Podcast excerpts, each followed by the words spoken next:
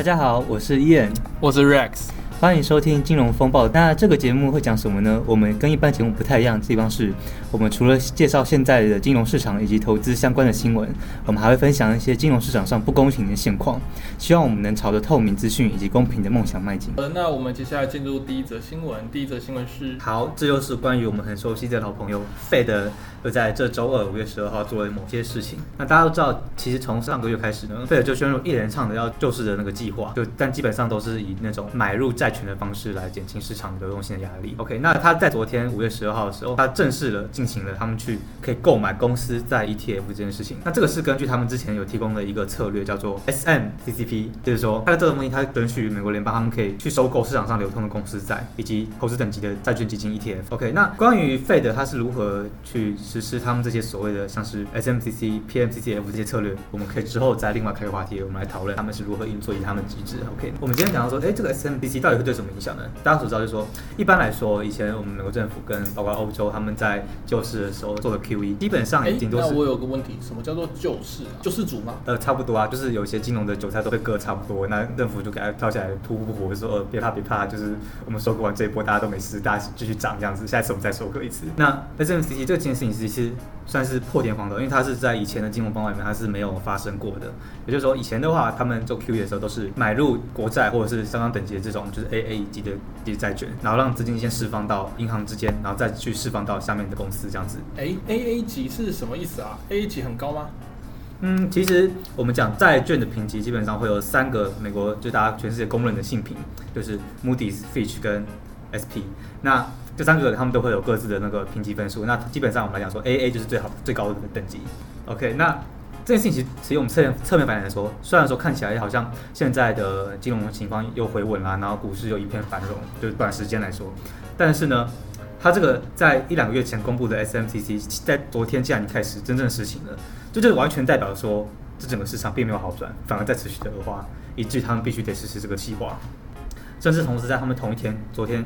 十五月二十二号的时候呢，公布说他们也即将要实施初级市场信贷工具。那什么是初级市场信贷工具呢？基本上我们刚刚讲的像债券 ETF 啊这些公司在在市场上流通的时候，他们其实就属于二级市场，就是我们讲的电投市场。就是一般人啊，不管是呃一些金融机构或者是我们个人，都可以上上面购买。好的，那简单来讲说，初级市场就是说，其实我们的听众可以这样想：如果你是一个平凡的韭菜，跟我们一样，就是一个平凡的韭菜的话，那你能买到任何商品，你基本上几乎都是在二级市场买到的。那初级市场基本上只会开放给特定的机构或者是呃一些组织，那不会。通常来说，都会像是投行，嗯，这些等级的金融机构才有机会去参加一些我们所谓的 IPO。他们是不管是不管是公开募股或者是新发售的债券，都是由他们这些人先把最肥的这块给抢走。比如说我们在次级市场其实由初级市场包下来嘛，然后承销再到二。对，所以我们就是一群韭菜，然后而且还是吃别人的。对，OK，那这件事情之所以会非常，大家可能有点会觉得这距离很遥远，就是说，哎，为什么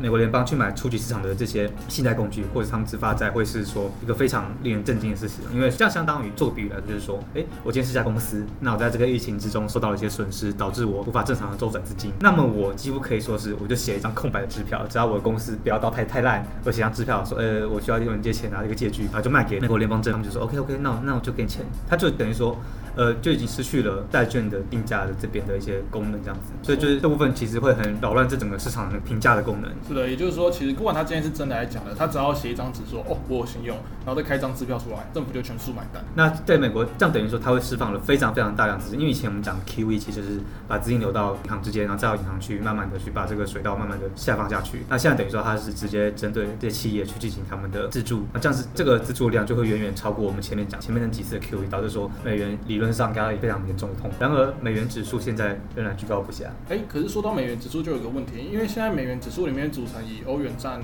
五十趴为大部分嘛，那还有其中包括像一些瑞典的货币，但是其实瑞典货币和美元现在来说，并不会有那么大的挂钩。再者，人民币现在也没有放量，所以这个东西，我觉得对，我认为说这个就是作为参考，因为根据时代的变化，其实这个美元指数它是在一九多了。一九一九零零年代，他们那时候制定的，所以说现在可能稍微过时，但是我们还是可以，它可以侧面反映出呃，这各国相对美国强弱，对，所以说我们认为，所以说我们认为哦，美金在长期来说会有个很大的贬值的压力。是的，因为毕竟现在的国际情势毕竟还是以美国为主，形成一超多强的局面。那中国看起来有挑战这个霸主的味道，但是以目前来看的话，可能还是比较没有办法直接去做抗衡。再加上那国际上蛮多的重要的原物料，比如说石油，通常都是以美金做结算。所以如果美金真的要进入一个长期贬值的趋势的话，那可能整个世界都会有蛮大的变动。对，这是我们的看法。所以呃，这边还是要提醒各位投资朋友，有在做投资的朋友们，那如果有在进行资产配置，不管是说是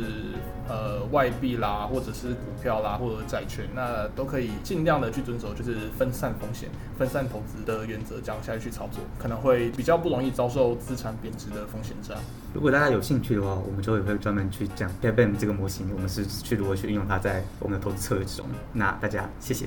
好，第二则新闻是好的，第二则新闻将由我 Rex 来讲解。那我要讲这篇新闻是昨天看到川普在推特上发了一条说，哎，我们美国要迎来负利率的时代。那因为各个国家都在用嘛，对。那川普也就觉得说，那美国应该接受这个礼物。好，那我来想一下，负利率这个东西代表的意义，那还有它实际上的影响会是什么？好。首先，我们来看一下负利率。顾名思义，就是利率是负的嘛。那平常我们会说，呃，定存利率可能是一趴，也就是说，我们去银行存钱，那明年可能我还还会拿到一趴利息。也就是说，你存一百块进去，隔一年你会拿到一百零一块，这是相信大家都应该可以理解。但是负利率的话，这东西其实是反过来的，也就是说，今天我如果去银行存一百块钱，那利率是负一趴的话，那隔一年我钱从一百块变成九十九块。那为什么会进行这个东西？进行这个东西主要是说，希望人民不要把太多的钱存在银行里面，因为如果都把钱存在银行里面，比如说我们应对生活一些紧急风险，一些储蓄可能会用到。但是如果过多的储蓄，某种程度上其实会造成资金运用的比较没有效率，这样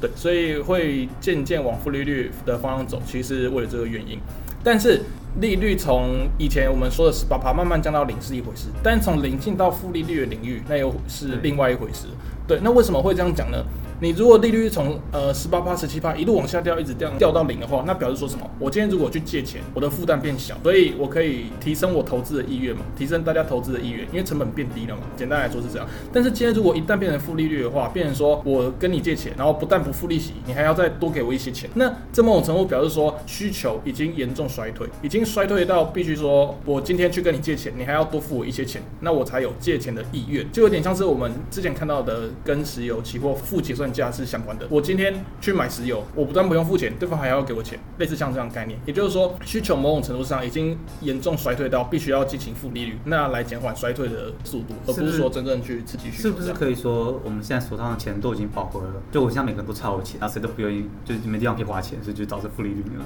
应该说，全世界人都将疯狂的印钱，那也就其实某种程度上，不要说国际上的游资，或者说热钱很多，那这些钱就会不断的转移找下一个停靠站这样。好的，那我们对于负利率的解说。那今天大概就是这个样子。那之后我们可以再更详细的用一些数学和经济的模型来讨论里面的东西。这样。好的，那接下来进入的是 TF 系列第一季第二集。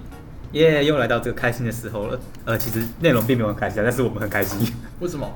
呃，因为毕竟能够让这件事情让更多人知道的话，一直是我们成立这个频道的初衷之一啦。但今天的内容可能会有稍微一点生涩，那大家。请不要因为内容困难而感到痛苦。好，那我们上次讲到 T F 它是个外汇衍生性金融商品，那它是个非常复杂的衍生性哦，就是说 T F 这一个合约，它有非常多的选择权组合在一起。那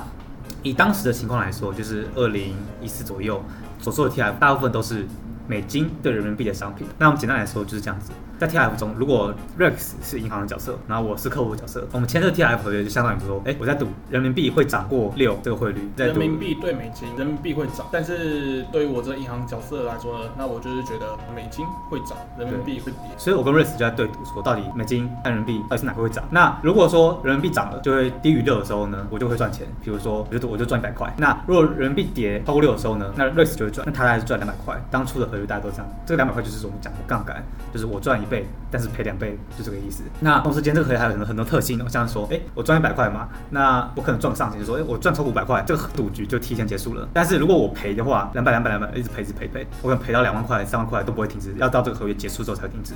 这是当时合约设计这个特性的，大家很明显看到说，就是对我来说是比较不利的。但是相对来说，虽然说我要做这个不利的合约，但是 Rex 他会在起诉的时候，先付给我一笔权利金，你可以当做是，就是他先塞我个红包，就说，哎，我先给你两千块，那你要跟我赌这个合约，说 OK 啊，我感觉嗯，期望值算下来，我可能赔个一千五吧，那我可以先收个两千块，这样还是赚的。他现在不太是这种感觉。是的，简单的来说，就是在这个合约里面，因为遗言是比较不利，也就是所谓承担风险的那一方，所以他会拿到权利金作为承担风险的补偿，这样。那权利金这件事情呢，在基本上所有的衍生性这种商品中都会出现。那大家在国际市场上也是默认说，哎，你是卖这个权利的人，那你一定要收权利金啊，这就是理所当然。但是在 T F 这个事件中哦，就是常常银行在做 T F 的时候，并没有付给客户权利金这件事情，而导致或者少付，而导致后续有很多的争议。那我们后续我们可以再拍一集专门介绍说，哎，权利金这东西到底怎么计算的，用哪些模型呢？OK，那接下来我们讲 T F 这件事情，基本上大部分乘坐时间都是在二零一三、二零一四的时候，那发生问题的时候是在二零一五开始爆发。这原因是因为哦，当当时二零一三、二零一四的时候，大家都是看好